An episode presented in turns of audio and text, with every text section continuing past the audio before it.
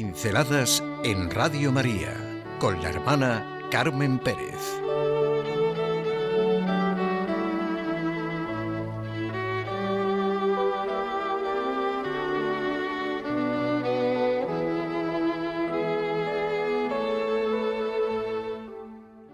El lujo en nuestra vida. Estaba hablando con Cristina, porque le ha sorprendido la palabra, que el lujo al que me voy a referir es el lujo de vivir ante la mirada de Dios, el lujo de Dios en su creación. Corrientemente hablamos de lujo en el sentido de exceso, pero como digo, no vamos a emplear la palabra de ninguna manera en ese sentido, sino en el sentido de aprovechar la vida, nuestro momento diario, como moneda para la vida eterna según el Evangelio, como a los ojos de Dios y al amor de Dios podemos vivir. El Papa Francisco nos ha invitado a hacer que la resurrección de Cristo irradie en la vida diaria, no como un maquillaje, sino partiendo de un corazón inmerso en la fuente de esta alegría. Aprovechar para vivir con todo lujo de detalles desde nuestra capacidad de pensar, razonar, sentir, ver, escuchar, acariciar, saborear, admirar el por qué Dios nos ha creado, nos ama y nos ha constituido en hijos suyos y herederos de su gloria, sentir su presencia a pesar de todo lo que pueda suceder y de todo lo que nos pueda costar. Creer que su poder y su amor es siempre más grande que todo irradiar, como dice el Papa Francisco, en la vida diaria, la luz de la resurrección de Cristo. ¿Somos conscientes de todo lo que tenemos a nuestro alcance para vivir? ¿Dónde están nuestros talentos? Al que tiene se le dará una medida bien colmada y se recibe en esta vida el ciento por uno. Vivir la vida con lujo de detalles es vivirla permitiendo sencillamente que todas las experiencias me sirvan para crecer, aprender, sintiéndome ante la mirada de Dios viviente en el Espíritu de Cristo, conseguir que alguien se sienta bien, confíe, se alegre de que estemos a su lado, ser capaz de pensar en lo que hace alegrar al que necesita un poco de cariño y atención, nada de lo que hacemos a favor de alguien es inútil. Lo que sembramos, eso recogemos. La vida rica es vivir con lujo de detalles en cada momento.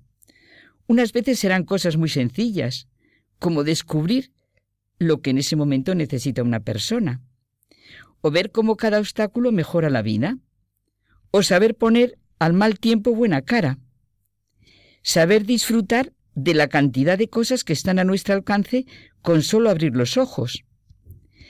Desde San Agustín también se entiende muy bien. Si tienes miedo a la muerte, ama la vida en lo que concretamente estás viviendo. Una amiga, que es profesora, nos invitaba el otro día a hacer de la vida una obra de arte. Es una idea que es maravillosa si la convertimos en realidad. La riqueza de la vida está en los pequeños detalles que nunca se olvidan. Es como una pintura en la que cada una de las pinceladas hace el cuadro. Me ha gustado mucho eso de pensar, si quiero, hacer de mi vida una obra de arte. Y son los detalles diarios los que hacen esa obra de arte. Aprovechar la vida es vivir con todos nuestros sentidos y sensibilidad, queriendo de verdad que el Señor bendiga nuestras manos para que sepan confortar y consolar, que nunca aprisionen. Mirar de tal manera que los demás se sientan felices por nuestro modo de mirarles. Saber escuchar los gritos silenciosos de lo que ocurre a nuestro alrededor. Emplear nuestra boca para dar testimonios buenos no decir nada que hiera o destruya. Pronunciar palabras que alivien, nunca que traicionen. Conseguir despertar sonrisas pensemos en la cantidad de detalles que puede constituir el lujo de nuestra vida. Eso es muy personal. Aprovechar la vida es desde luego vivirla con todo el lujo de detalles que supone vivir. Hacer, como decía mi amiga, una obra de arte en este momento. Hacer de los sentimientos que tengo, de los deseos, de los problemas, de las tensiones, de las dificultades, del aburrimiento, una obra de arte.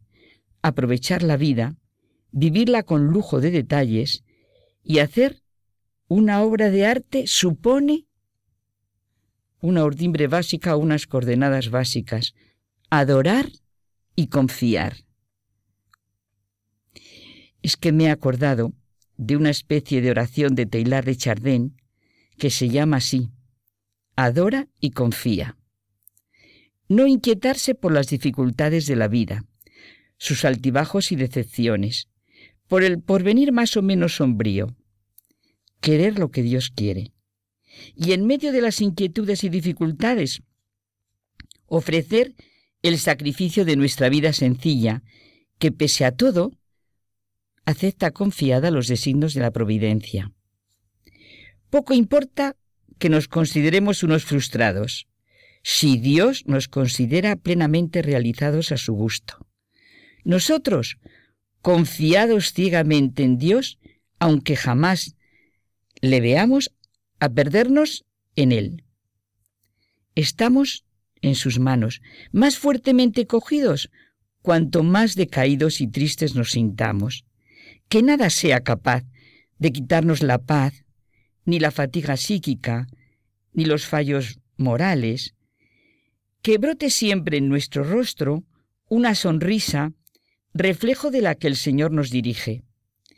La vida hay que vivirla en cada momento con ese lujo de detalles que experimentamos en nuestros sentimientos y deseos, en nuestras posibilidades y realizaciones, y con todo ello hacer nuestra obra de arte personal coloquemos en nuestro interior, como fuente de energía y criterio de verdad, todo lo que nos llena de la paz de Dios.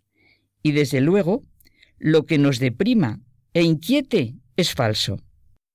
Esto se nos asegura en nombre de las leyes de la vida y de las promesas de Dios. Nosotros, cuando estemos apesadumbrados y tristes, adorar y confiar. Es nuestra gran riqueza y lo que nos permite vivir con un verdadero lujo nuestra vida. Dice una antigua leyenda que cuando Dios estaba creando el mundo, se le acercaron cuatro ángeles, y uno de ellos le preguntó, ¿Qué estás haciendo? El segundo le preguntó, ¿Por qué lo haces? El tercero, ¿puede ayudarte? El cuarto, ¿cuánto vale todo esto? El primero era un científico, el segundo un filósofo, el tercero un altruista, el cuarto un agente inmobiliario. Un quinto ángel se dedicaba a observar y aplaudir con entusiasmo. Era un místico. Nosotros vamos a estar con el quinto ángel y también un poco de cada uno de los otros cuatro y veremos la vida con lujo de detalles adorar y confiar, nuestra gran riqueza en la vida.